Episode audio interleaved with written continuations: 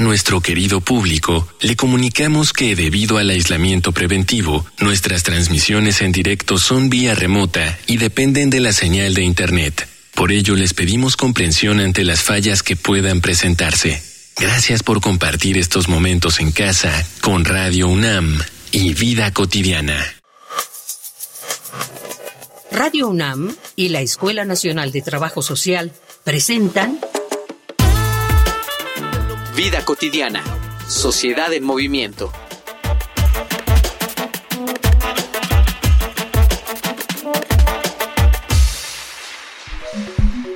La pandemia no ha terminado, y la mejor evidencia que tenemos de esto es el hecho de que hay aspectos de nuestra vida que siguen sin volver del todo a lo que solía ser hace un par de años.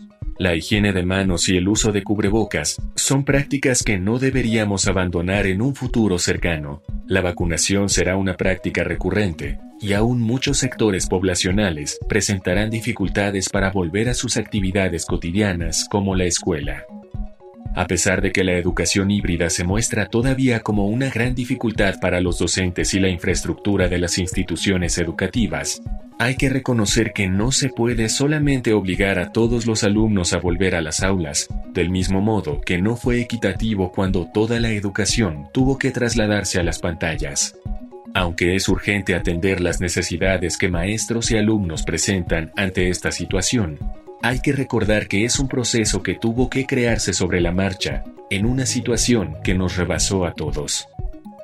En esta emisión de Vida Cotidiana, Sociedad en Movimiento, hablaremos sobre los nuevos retos de la educación híbrida con el doctor Melchor Sánchez Mendiola, titular de la Coordinación de Universidad Abierta, Innovación Educativa y Educación a Distancia de la UNAM. Muy bonita tarde, soy Ángeles Casillas.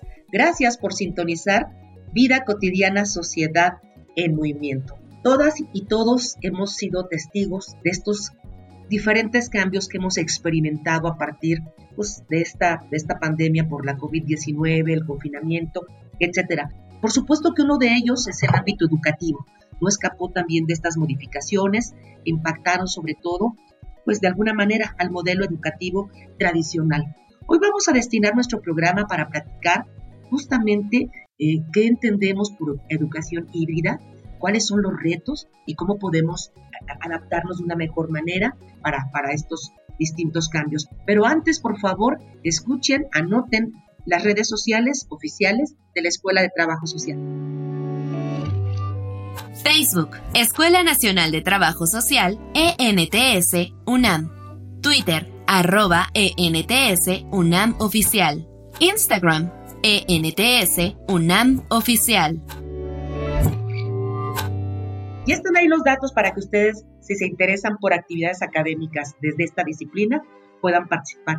Quiero darle la bienvenida a nuestro invitado, el doctor Melchor Sánchez Mendiola. Doctor, muy bonita tarde. Gracias por haber aceptado la invitación. Muchas gracias a ustedes por la invitación. Es un gusto estar aquí. Nuestra audiencia, doctor, eh, de nuestro programa es diversa. Hay jóvenes, personas mayores, amas de casa, por supuesto, eh, académicos, universitarios, pero eh, nos gusta mucho iniciar el programa con algo sencillito. Lo primero es cómo definir esto que hoy llamamos educación híbrida. Yo creo que eh, es un mal término, perdón que empiece con esto, ¿no? Eh, obviamente la definición es relativamente sencilla. La definición es que es una educación en la que hay una combinación de modalidades. Es la modalidad presencial, que es estar cara a cara en un espacio físico, en educación formal, y, la modalidad a distancia, que es estar en otro lugar conectado a través de educación mediada por tecnología. Entonces, el término híbrido es un término que a lo que se refiere es que hay una combinación de estas dos modalidades. Entonces, la, la, palabra educación híbrida se refiere a una educación, a una enseñanza, en la que hay una combinación de modalidades en porcentajes variables y es ahí donde el término nos queda un poquito a deber, porque la palabra híbrido a lo único que se refiere es que es mixta, ¿no? que hay algo de presencial y algo de a distancia. y lo que ha generado actualmente es que haya más de 15 versiones diferentes de lo que es educación híbrida que han hecho esto muy confuso, muy complejo para universidades, profesores y estudiantes en todo el mundo. Entonces, regresando a lo básico, lo de híbrido se refiere a combinación de modalidades. Y quiero hacer énfasis en la palabra modalidad porque la modalidad es nada más la manera en cómo se entrega la información, la manera en cómo se comunica los profesores y los estudiantes, y, a esto se refiere pues la, cuestión híbrida. ¿no? Regresando a la pregunta, educación híbrida es una combinación de modalidades y yo sugeriría que en español, por lo menos en la universidad, el término técnico que está en nuestra normatividad es de educación mixta. La palabra híbrida ya también llegó para quedarse, pero es un término que tiene una serie de significados, incluyendo biológicos, además de que se oye muy feo, pero pues ya se quedó en el imaginario colectivo y hablaremos de ello. Entonces, reitero, ojalá nos acostumbremos a hablar de educación mixta y o híbrida, que es eh, un concepto similar. Excelente tu respuesta, doctor. La verdad es que sí comparto, me gusta más este término que, bien señalas, tendría que ser el, el adecuado para referirnos a esto que tú, que tú señalabas, de combinar modalidades, ¿no? Educación mixta, me parece un adecuado término, tampoco me gustaba esto de híbrido. Vamos a, a, seguir con, con, esto. Desde tu experiencia, doctor, ¿cuáles han sido los principales retos que a partir de esta necesidad ¿no? de combinar estos dos, dos modalidades en esta educación mixta empezaron a presentarse y si quieres lo podemos dividir uno que sea como primero el reto en las instituciones educativas y el otro pudiera ser, ¿no? a lo mejor lo dejamos para el siguiente segmento, prácticamente para la, los actores protagonistas, ¿no? que sería el, personal docente y, el, obviamente el alumnado. Vamos con el primero. Sí, bueno, para las instituciones es un error, enorme reto desde el punto de vista normativo, porque los planes y programas de estudio, los currículos aprobados formalmente en la mayor parte de las universidades del mundo, utilizan terminología muy precisa que se refleja en la manera como se enseña y cómo se aprende, que lo tocaremos después. Pero regresando a, los términos normativos, esta torre de Babel de términos, de híbrido, mixto, high flex, combinado, mezclado, semipresencial, blended en inglés le llaman también, lo único que genera es que las instituciones les cueste mucho trabajo ponerse de acuerdo en qué término usar en su normatividad interna y que además esté alineado con las legislaciones educativas locales y federales. Ese es un reto desde el punto de vista normativo. Y el otro reto enorme es administrativo y financiero, porque estas modalidades mixtas o híbridas requieren una infraestructura con la cual no lidiábamos antes, ¿no? Yo nada más llegaba como profesor al aula y empezaba a hablar con los estudiantes. En un entorno mixto se requiere eh, bastante tecnología que en todo este abanico de posibilidades de lo que es híbrido eh, puede, puede resultar en unas erogaciones importantes, complicadas en estos tiempos de relativas limitaciones presupuestales. Gracias, doctor, por precisarnos estos, estos retos, tanto normativos, administrativos, financieros, para tener justamente el andamiaje que, que requiere una educación mixta. Hay un material que nos prepara eh, producción. Te invito, doctor, invito, por supuesto, a nuestro auditorio a conocer algunos datos sobre esta, esta educación mixta, ¿no? que llaman muchos de ustedes híbrida. Adelante con la infografía social. Infografía social.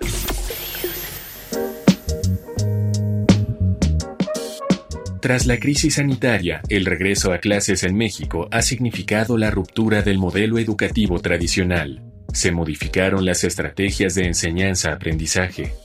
Cambiaron los recursos didácticos para dar paso a lo que se denomina aprendizaje híbrido, el cual mezcla las clases presenciales con la educación online de forma que los profesores, los estudiantes y las familias se enfrentan a nuevos retos. En este modelo híbrido se combinan situaciones cara a cara con actividades en las que el participante puede entrar a un aula virtual y desarrollarlas en el momento que lo desee, no en un horario fijo. El modelo híbrido promueve la autonomía de los estudiantes y los motiva a ser responsables y no únicamente entes pasivos que reciben información. Desde el punto de vista administrativo, da una flexibilidad que permite un mejor aprovechamiento de los espacios físicos.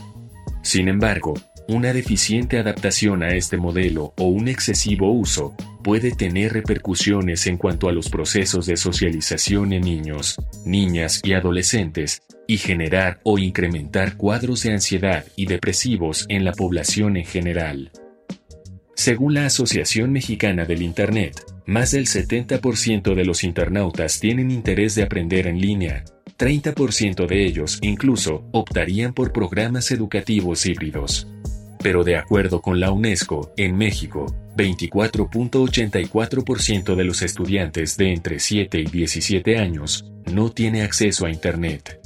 De acuerdo con el INEGI y la Encuesta Nacional sobre Disponibilidad y Uso de Tecnologías de la Información en los Hogares 2020, en México hay 84.1 millones de usuarios de Internet y 88.2 millones de usuarios de teléfonos celulares. De todos los usuarios de computadoras, 54.9% realizan labores escolares, 42.8% actividades laborales y 30.6% la utilizan como medio de capacitación. 30.6%. Solo un 62% del total de estudiantes del país, es decir, 33.6 millones de personas entre los 3 y 29 años, estuvieron inscritas en el ciclo escolar 2019-2020.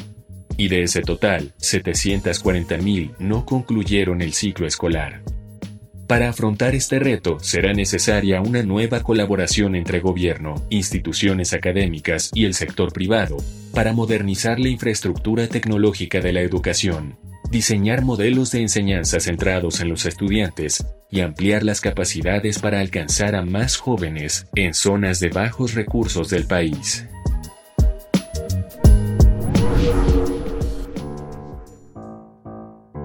Regresamos de estos datos, estamos platicando con el doctor Melchor acerca de lo que representa la educación mixta, algunos retos para las instituciones. Y quedó pendiente, doctor, antes de la infografía, que nos pudieras compartir para los protagonistas, para los actores especiales de cualquier modalidad educativa, que es el, alumnado y el profesorado, cuáles son estos retos aún este, que, que se presentan con la educación mixta. Pues hay una gran cantidad de retos. Yo creo que uno de los efectos de la pandemia ha sido que nos hemos familiarizado mucho más con el uso de la tecnología en el proceso educativo y con eh, la educación a distancia.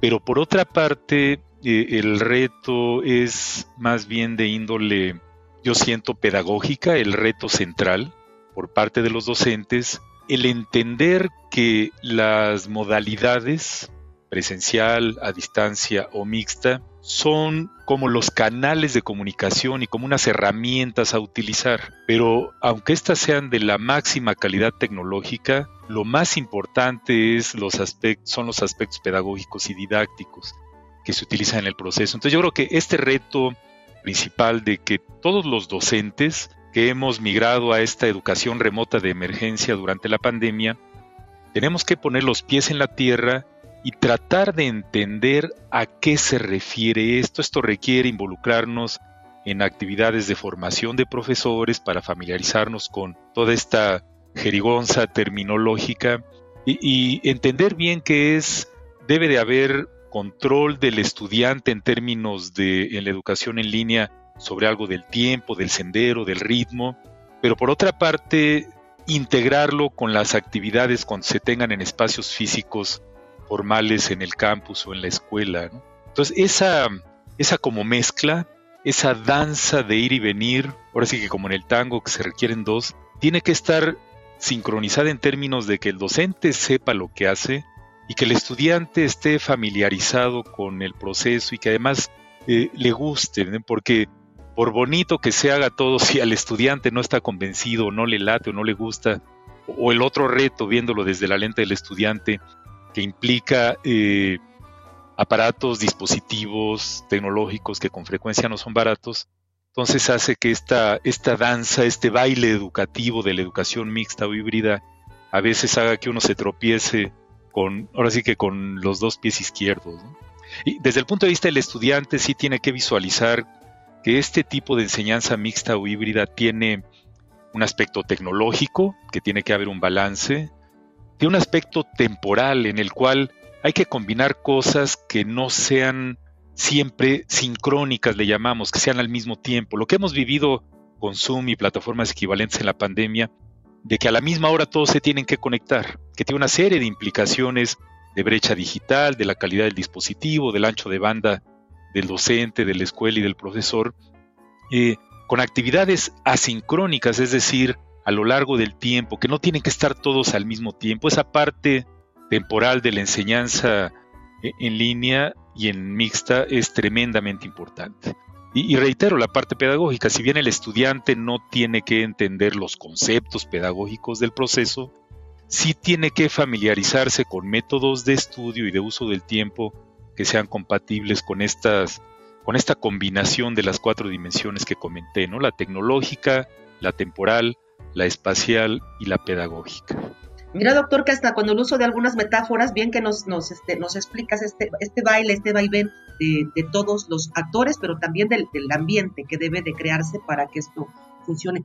Yo tengo una pregunta, doctor, pero es personal. A mí me da la impresión que yo soy, yo soy profesora de Suayet desde hace mucho tiempo y en los cambios que yo noté en, algunas personas de mi entorno, es, es más cansado el trabajo en línea, es decir, noto que puede haber en, una, en un modelo completamente presencial, puede haber una asignatura de dos horas donde están los alumnos escuchando, conviviendo, ¿no? interactuando en este, en este aula, salón de clase, pero cuando lo hacen utilizando algún dispositivo, me parece que la capacidad de retención, de, escucha, ¿no? de, de captar el tema se va reduciendo, es, tiene que ver con alguna cuestión que, que, emana de la energía, los dispositivos, no lo sé, o porque no nos vemos es más difícil. Sí, pues eh, fíjate que de esto existe ya bastante investigación y algunos estudios que hemos hecho, inclusive en la Coordinación de Universidad Abierta, Innovación Educativa y Educación a Distancia, se ha documentado que esta percepción eh, es una realidad. Los estudios que hay documentan que el tiempo que utilizan los profesores para llevar a cabo todo el proceso de educación a distancia eh, va desde un 50% más hasta tres veces más del tiempo dependiendo de lo que se vaya a realizar, ¿no? Y esto obviamente se complica cuando se tienen varios grupos o cuando se tienen grupos con muchos estudiantes que requieren algo de atención personalizada, ¿no? Que es uno de los grandes retos en la educación mixta y a distancia. Bueno, y también en la presencial. Es todo un reto. Y sí existe la fatiga de videoconferencias es otro fenómeno ya también identificado que tiene que ver con aspectos biológicos, del estar mirando fijamente hacia el frente la pantalla, del estar sin moverse, porque cuando uno está en una videoconferencia tiende uno a moverse poco. Cuando está uno en clase se estira, uno mueve las piernas, mueve algunos músculos, en fin. Hay una serie de estrategias que se recomiendan para disminuir la fatiga de Zoom o de videoconferencia, ¿no? pero el tiempo que se utiliza es mayor por los profesores y, la fatiga o la también la pérdida de la atención de los estudiantes en el entorno en línea es, es muy rápida, es menor que en una actividad cara a cara o presencial. Ah, pues muchísimas gracias por, por la respuesta. Sí, eso la parte, digamos, cotidiana lo notábamos, pero ya el experto nos, nos señala que sí, que sí, ahí ya está documentado que esto sucede. Hay, hay unos testimonios de, alumnas y alumnos que, de diferentes espacios educativos, se les preguntó qué opinaban acerca de esta educación mixta, de pros y contras desde su experiencia. Vamos a Voces en Movimiento. Voces en Movimiento.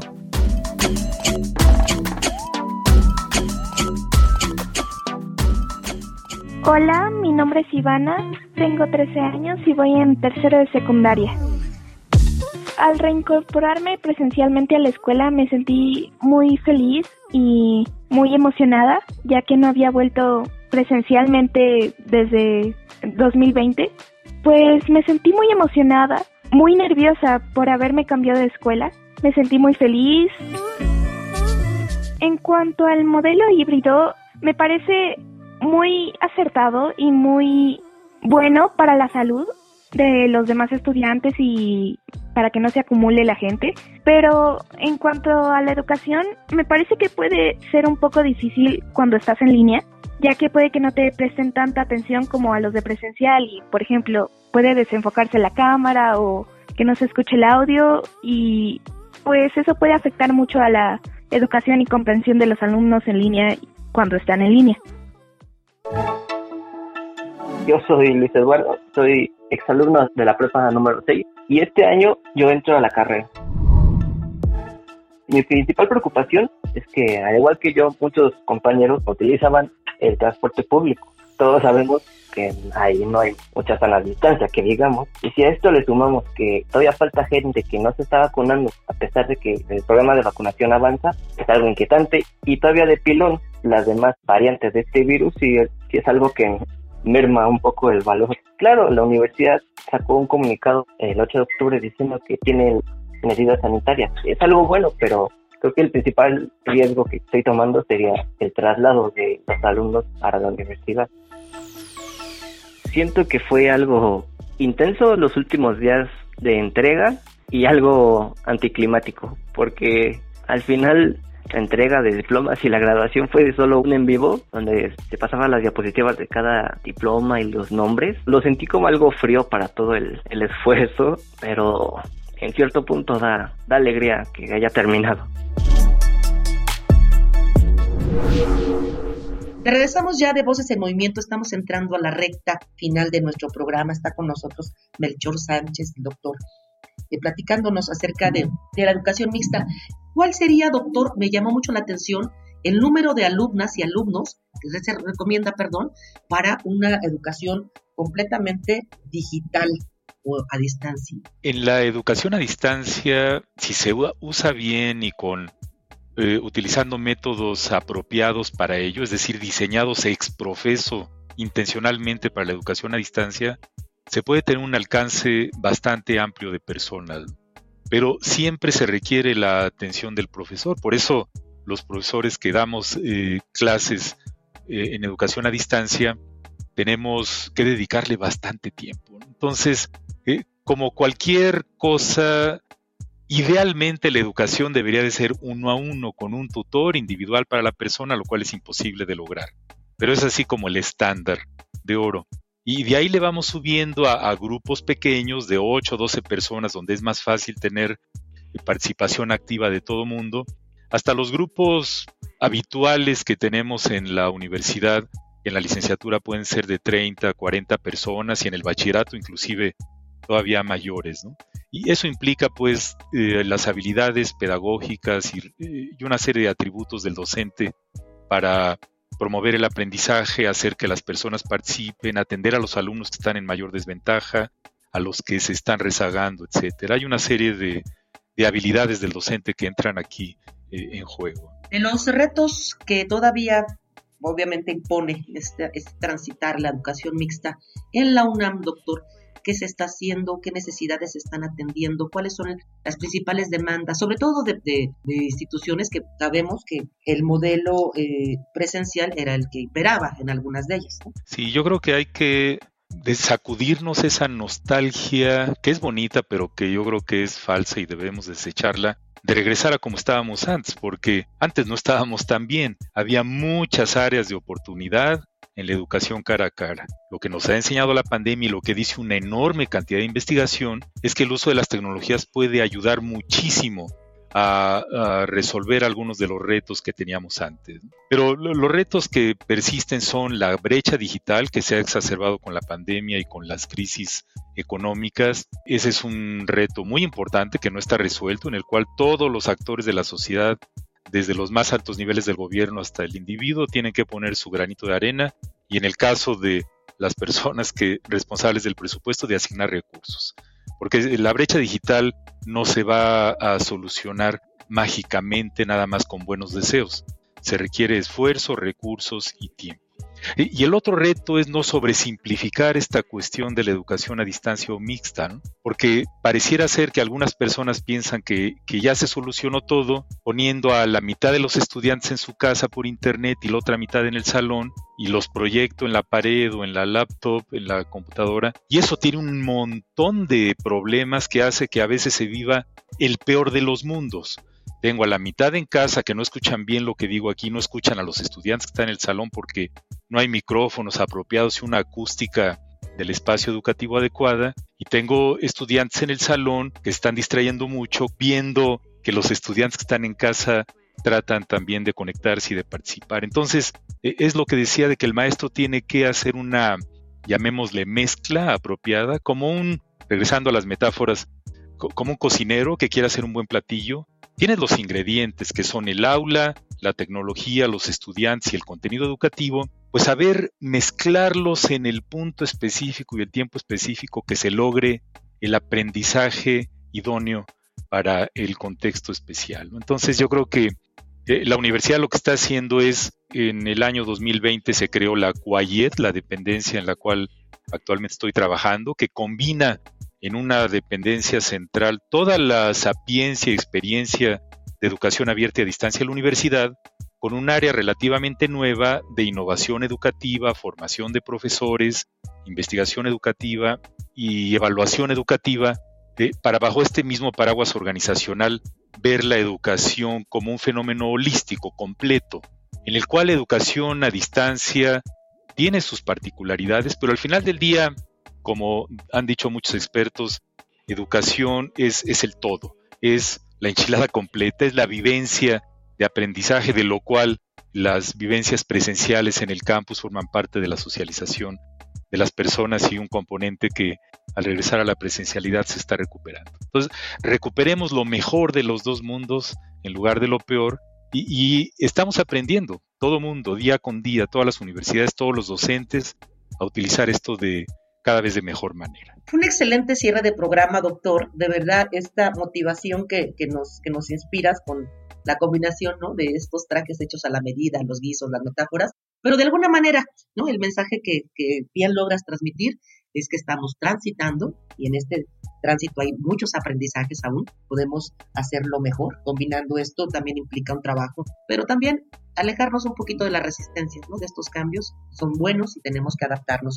A nombre de la Escuela Nacional de Trabajo Social y de Radio UNAM, doctor Melchor, muchísimas gracias, te agradecemos el que hayas compartido con nosotros estos minutos y bueno, eh, no me resta más que también dar las gracias a quienes en producción hacen posible nuestro programa, en la producción Ivonne Gallardo, en la información Caro Cortés, Ana Luisa Medina, Carla Angélica Tobar, por supuesto, la coordinación de Jimena Camacho. Por un especial quiero agradecer a todas las personas que nos sintonizan cada viernes y hacen posible nuestro programa. Yo soy Ángeles Casillas, me despido deseándoles un excelente fin de semana.